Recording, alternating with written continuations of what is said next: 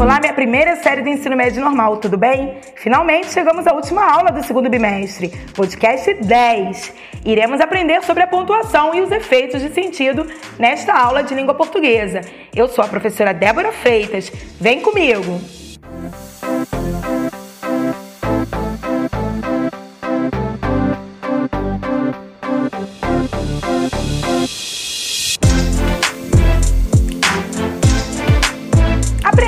Sobre sinais de pontuação, precisamos saber que eles são recursos de linguagem que empregamos na língua escrita. Por isso, ao falarmos sobre texto escrito, é necessário lembrarmos que há normas que estabelecem a ordem em que as palavras devem ser dispostas no texto. E além disso, eles desempenham a função de marcadores de unidades e de sinalizadores de limites de estruturas sintáticas. Dessa forma, os sinais gráficos desempenham o papel de recursos prosódicos utilizados na fala. Então, eles atuam dando ritmo, intuação e pausas no texto escrito.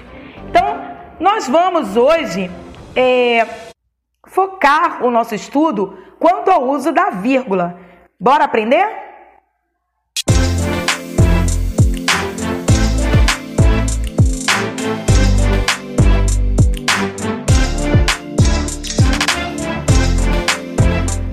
Vírgula é utilizada para separar numa enumeração os termos com a mesma função. Então, por exemplo, comprei açúcar, café, leite, arroz. Então perceba que eu enumerei as coisas que eu comprei. Então ali eu utilizo as vírgulas. Comprei açúcar, vírgula, café, vírgula, leite. E ela é muito utilizada também em orações coordenadas, onde principalmente eu não vou utilizar os conectivos, por exemplo, o conectivo e, então posso substituí-lo pela vírgula. Ela também é utilizada para separar o aposto, que é uma expressão explicativa que eu utilizo após um termo.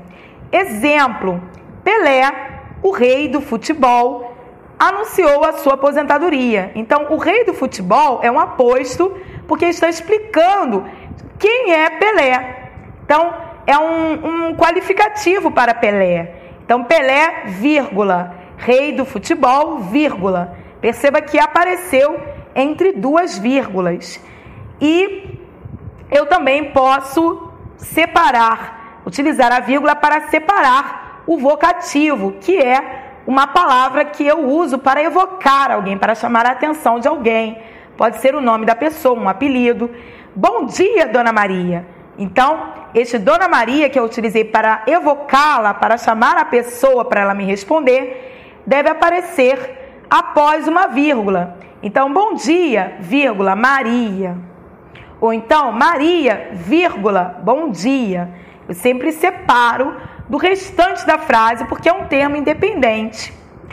Já a, os adjuntos adverbiais, quando são colocados de forma ante, anteposta na, na frase, ou seja, usualmente eles devem aparecer no final da frase. Se eu trocar a posição do adjunto adverbial, que é a função sintática dos advérbios, ele, o adjunto adverbial ele estabelece circunstâncias nas frases, ele deve aparecer após vírgulas. Então, exemplo: durante o Natal, no Rio de Janeiro, não choveu. Perceba que durante o Natal dá uma circunstância de tempo. Quando aconteceu? Quando não choveu? Durante o Natal. Então, durante o Natal, vírgula. No Rio de Janeiro, também dá uma circunstância, só que de lugar. Então, é um adjunto adverbial de lugar. No Rio de Janeiro, vírgula, não choveu. E por que tudo isso? Porque eles estão antepostos. O usual da frase seria: não choveu durante o Natal no Rio de Janeiro.